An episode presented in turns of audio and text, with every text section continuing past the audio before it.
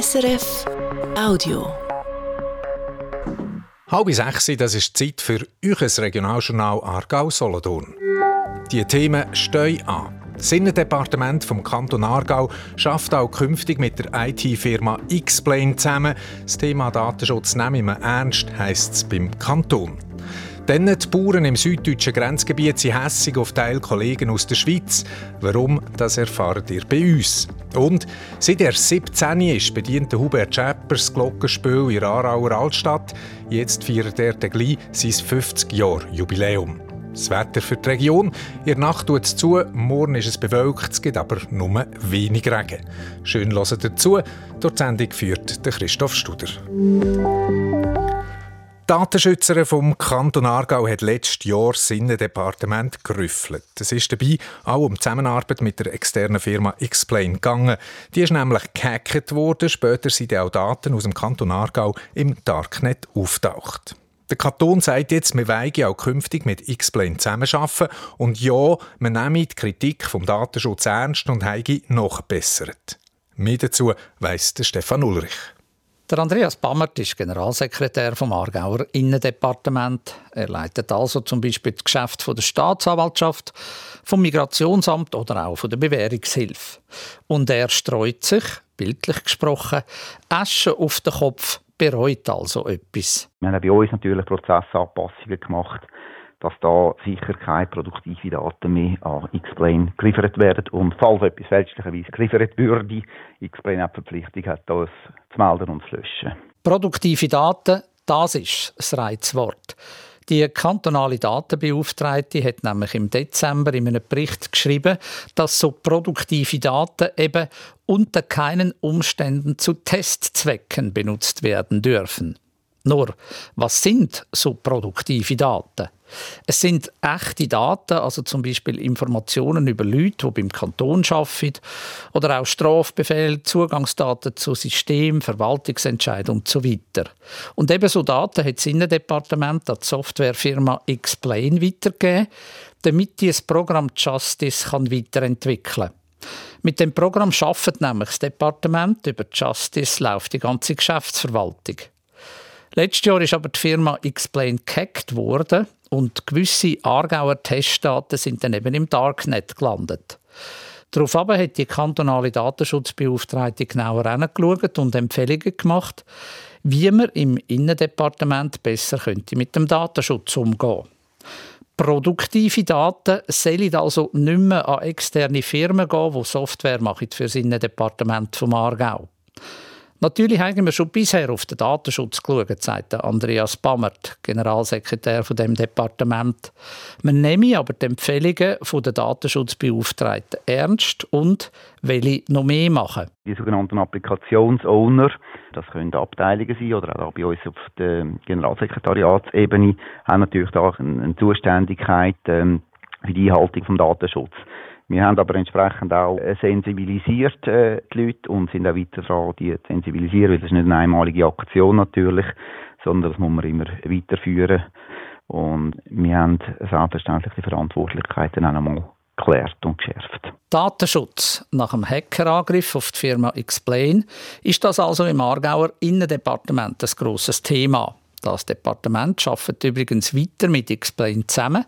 Erstens sei die Software von dieser Firma so wichtig, dass man nicht einfach auf ein anderes Produkt umsteigen können, heisst es heute vom Departement. Und zweitens habe Explain Sicherheitsstandards zusammen mit dem Nationalen Zentrum für Cybersecurity verbessert und die ganze IT-Infrastruktur neu aufgebaut. Immer mehr Schweizer Bauern aus dem Norden vom Aargau, aus den Kantonen Zürich und Schaffhausen bewirtschaften Land auf der deutschen Seite vor Grenzen. Das lohnt sich dank einem jahrzehntelangen Abkommen zwischen den beiden Ländern. Problemlos ist das aber nicht. Immer mehr deutsche Bauern leiden unter dem Abkommen, regen sich auf über ihre Schweizer Kollegen und über die Politik. Warum der Unfrieden? Was geht den deutschen Bauern genau auf den Alex Moser hat einen Besuch gemacht an der Grenze im süddeutschen Bettmaringen. Das Abkommen von 1958 sagt, Bäuerinnen und Bauern dürfen bis 10 Kilometer auf Deutschland hinein Felder bewirtschaften und Waren nachher zollfrei in die Schweiz einführen. Das Gleiche würde auch für die Deutschen gelten in der Schweiz. Aber das lohnt sich nicht, sagt Oswald Tröndle. Er ist der Vorsitzende vom Bauernverband in der Region Waldshut. Wir können das gar nicht zahlen, was drüber an Pacht bezahlt wird. Wenn ich die Ware wieder muss mit ins Deutsche nehmen, die niedrige Wertschöpfung habe, das geht nicht. Ja. Die, die Rechnung geht nicht auf. Er erklärt es am Beispiel Weizen. Ein Schweizer baut also an der Grenze vom Kanton Aargau oder Zürich sein Weizen an und bringt ihn in die Schweiz. In der Schweiz kommt er einen dreimal höheren Betrag über wie auf dem deutschen Markt. Dazu gibt es auch noch EU-Fördergelder. Und der Weizen fährt ein in die Schweiz, bekommt ein tolles Geld und wir müssen den Weizen auf der deutschen Seite in den europäischen Markt bringen und kriegen kein wirkliches tolles Geld. Ja. Da ist die Ungleichheit. Ja. Also es kann ja nicht sein, dass der eine sagt, oh, ich habe einen besseren Marktzugang, ich habe meine Wertschöpfung und der andere sagt, ich habe keine Wertschöpfung. Das geht nicht mehr. Ja. Die einen verdienen also deutlich mehr und haben am Schluss auch mehr Geld zum Land kaufen oder pachten. Durch das ist es in den letzten Jahrzehnten zu vielen Übernahmen gekommen. Der Waldshuter Bauernverband schätzt, dass die Hälfte vom Ackerland im Kreis Waldshut schon in Schweizer Hand ist. Der Daniel Meister von Bettmaringen merkt das schon gut. Von seinem Hof aus sieht er vom Aargau über Zürich bis in die Ostschweiz. Ein paar Kilometer entfernt ist die Schweizer Grenze. Ja, jetzt gerade in dem aktuellen Fall sind wir da 600, 800 Meter hinter unserem Rücken. Haben wir eben einen Schweizer Kollegen, der die letzten zwei, drei Jahre ganz massiv jetzt auf Flächen zugeht. Und dann äh, Richtung Grenz, Stühling, Kanton Schaffhausen rüber, Schleitheim, da ist natürlich schon flächendeckend, wo sie ganze Höfe natürlich dann auch jetzt gekauft oder gepachtet haben. Und das in Bewirtschaftung ist von Schweizer Kollegen.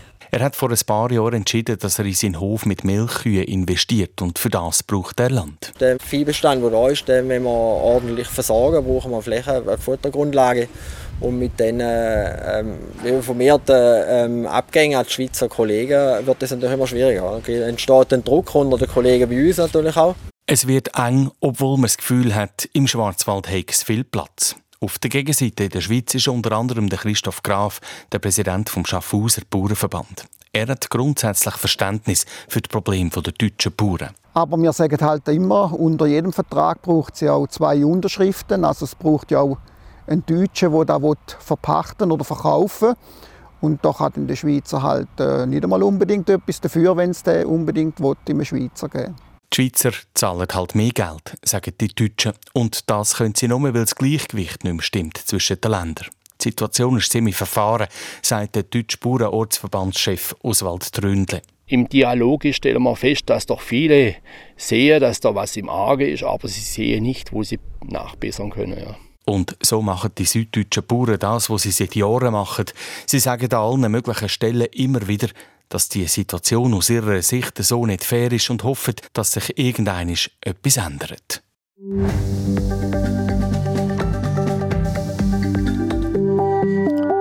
Wir kommen zu zwei Meldungen. Nächstes Jahr wird die SBB mit dem grossen Umbau vom Bahnhof Lenzburg anfangen. Kostet das fast eine Viertel Milliarden Franken, wie die SBB früher bekannt hat. Jetzt ist ein Großteil der Bauarbeiten öffentlich ausgeschrieben.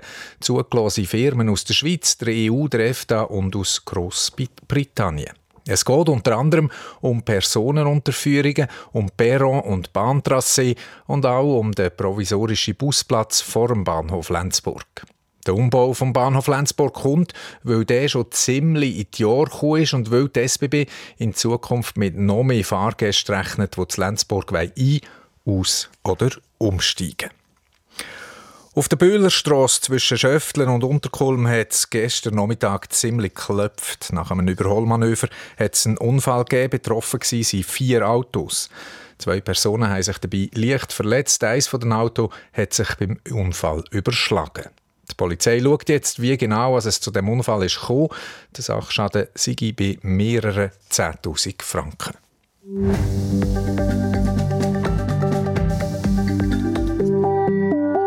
20 vor 6 ist es. Ihr hört SRF, ihr hört SRF 1 Regionaljournal Aargau-Solothurn.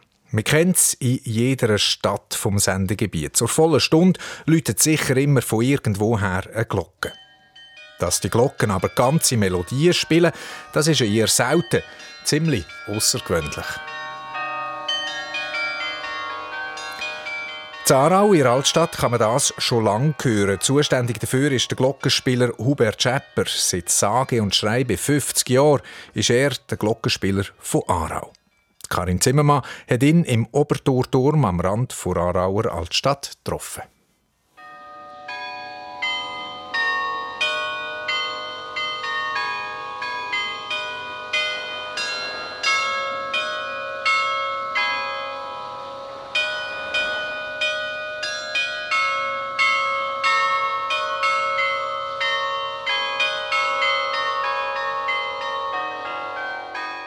Es ist in erster Linie äh, Freude. Und weil das Glockenspiel so einfach ist, macht man es auch nicht immer gleich. Es ist eine gewisse Langweile oder äh, Wiederholung aufkommen.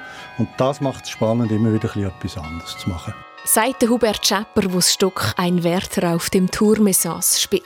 Seit 50 Jahren macht er im Aarauer Obertor Musik mit elf Glocken steht man vor dem Aargauer Regierungsgebäude und schaut Richtung Altstadt, so sticht einem der Turm sofort ins Auge. Er ist 62 Meter hoch und gerade nebendran ist der Torbogen, der in die Altstadt führt. Und dort hinzu ist unscheinbare Stege und eine rote Tür, die zum Turm führt.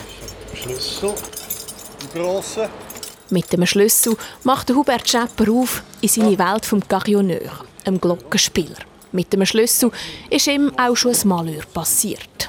Da ist schon mal abgebrochen, aber eben unglücklicherweise innen. Und dann hat es dann zu später Stunde einen Polizeieinsatz gebraucht, dass wir dann wieder zum Turm rausgekommen sind. 187 Stufen geht es abseits oberst in den Turm rauf. Vor 50 Jahren, als erst 17-Jähriger, hat er den Job vom Glockenspieler übernehmen. Der Vorgänger, der Organist Willy Lienhardt, war dort schon älter als ich jetzt. Und an Weihnachten hat er plötzlich, oder vor Weihnachten, hat er plötzlich nicht mehr da rauf können steigen aus gesundheitlichen Gründen. Und dann musste ich einspringen. Und dann habe ich es noch ein Jahr lang so als Springer gemacht. Und dann später hat Herr Lienhardt aufgehört und ich habe es dann übernommen. Der Weg ins Kämmerli vom ehemaligen Musiklehrer ist eine kleine Zeitreise. So, zuerst den Rundlauf rauf, an Gefängnis vorbei. Weiter geht es vorbei an der Feuerwächterwohnung, wo immer noch ein Kachel auf in der Stube steht. Der hat mit einer Glocke müssen läuten, wenn sie Umgebung mal brennt hat. Dann geht es ganz zur Oberstufe, ins kleine Räumchen, wo die Hebel sind, um die Glocke zu bedienen. Ich spiele ein Wärter auf dem Turmesas. Melodie. Drin im Turm tönt es ganz anders als verrissen. Man hört, wie der Hubert Schäpper die Hebel drückt. Der Klöppel schlägt dann je nach Ton von aussen oder von innen an die Glocke. Nur gerade elf Töne hat der 67-jährige Hubert Schäpper zum Spielen zur Verfügung. Wenn man das richtige Lied verwünscht, nicht so verrückt schwierig. Man geht an Grenzen, bis das Instrument vertreibt, wie weit man es kann, geschwindigkeitsmäßig oder äh, harmonisch machen. Weil gewisse Töne darf man nicht zusammenspielen. So zwei gleiche Töne. So Oktaven, weil das sind äh, so Schwingungen in den Tönen, die nicht gut passen und dann scheppert es so ziemlich an. Daheim kann er das Stück am Klavier üben. Man darf einfach die schwarzen Tasten nicht brauchen. Gleich tönt es aber nicht, weil die Glocken fest durchgestimmt sind. Darum macht der 67-Jährige amig Trockenübungen.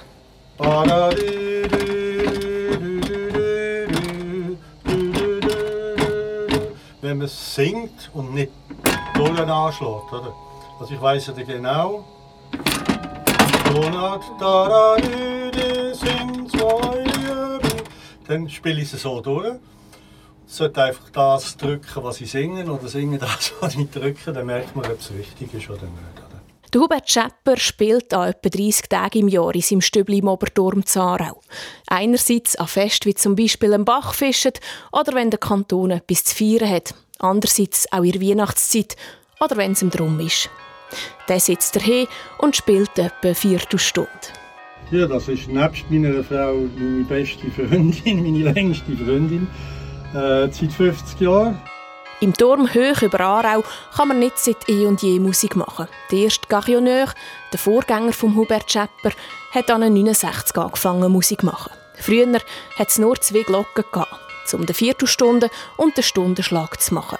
Die zusätzlichen Glocken sind ein Geschenk von Aarauer Glockengüsserei auf 600 Jahre Firmenjubiläum. Gewesen. Dass äh, Aarau ihnen immer einen Arbeitsplatz bereitet hat, war der Dank von der Glockengießerei mit diesen weiteren neun Glocken. Die ersten zwei sind ja aus dem 16. Jahrhundert schon da gewesen. Dank dem doch speziellen Geschenk darf der Hubert Schepper seit 50 Jahren mit elf Glocken Musik machen. Und so die Aarauerinnen und Aarauer immer mal wieder ein Lächeln ins Gesicht zaubern, wenn man Glockenklänge in Aarauer Altstadt hört. Und trotz einem halben Jahrhundert musizieren, denkt der Hubert Schepper, der in Aarau aufgewachsen ist, noch lange nicht das Aufhören. Vor zehn Jahren habe ich gesagt, ich mache es, wenn es noch geht. Und tatsächlich habe ich ein bisschen nachgeholfen, dass es jetzt überhaupt nicht stattgefunden hat. Ich habe letztes Jahr mir zwei neue Kniegelenke geleistet. Und so habe ich jetzt vor, aus diesen 18.750 Tagen, die ich schon gemacht habe, auf 20.000 gut zu kommen, mindestens. Und dann schauen wir wieder weiter. Angst, dass die Glocken verstummen, wenn er mal nicht mehr die Stege raufkommt, hat er aber keine. Sein Kollege Dieter Wern hilft schon seit 40 Jahren aus, wenn er mal nicht kann. Vielleicht gibt es dort Ablösung, dass er mich übernimmt, aber äh, auch er muss einmal einen Stellvertreter finden. Ich habe so jemanden im Hinterkopf, einen jungen Aarauer, so wie ich seinerzeit angefangen habe. Ich muss den nur noch ein bisschen bearbeiten. So hoffen wir, dass wir die schönen Melodien vom Aarauer Glockenspiel noch lange in der Stadt Aarau hören dürfen.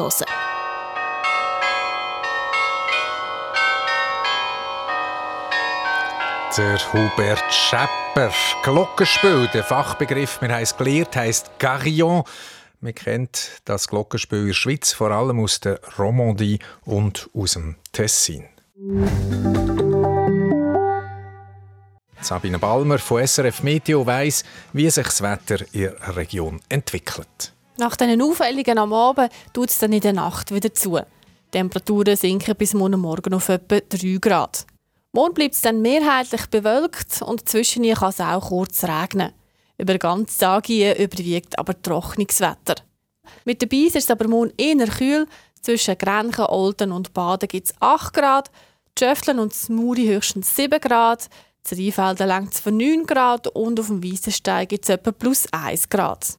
Auch am Mittwoch bleibt der Himmel meistens Wolken verhangen und zum Teil tut es ein bisschen nieseln. Wir kommen am Schluss vor Sendung. Was hier noch fehlt, ist die Zusammenfassung der wichtigsten Themen des Tages. Der Kanton Aargau arbeitet auch künftig mit der IT-Firma Xplane zusammen. Das hat das zuständige Departement mitteilt. Interessant ist das, weil Xplane letztes Jahr ist gehackt wurde.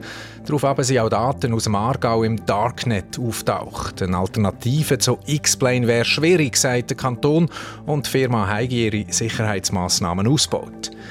Bauern aus dem süddeutschen Raum sind zum Teil hässig auf ihre Schweizer Kollegen. Die pachten nämlich immer mehr Landwirtschaftsland auf deutschem Boden. Weil die Schweizer ihre Produkte zollfrei über Grenzen bringen können, profitieren sie von dieser Situation. Illegal ist das nicht, aber eben ärgerlich für die deutschen Bauern. Und wegen dem Ausbau von Autobahn 1 auf sechs Spuren verlieren Bauern im solothurnischen Gäu Land. Um das zu kompensieren, braucht es sogenannte Landumlegungen. Das macht die zuständige Schätzungskommission nur. Es gibt gar nicht mehr genug Schätzerinnen und Schätzer. Das erste Mal seit 30 Jahren werden jetzt wieder so Schätzerinnen und Schätzer an einem Kurs ausgebildet. Regionaljournal Aargau Solothurn, so viel für heute. Uns gibt es wieder morgen Morgen hier auf SRF 1 ab der halben sieben. Verantwortlich für die Sendungen dieser Woche ist Christian Büchli. Am Mikrofon verabschiedet sich der Christoph Studer. Das war ein Podcast von SRF.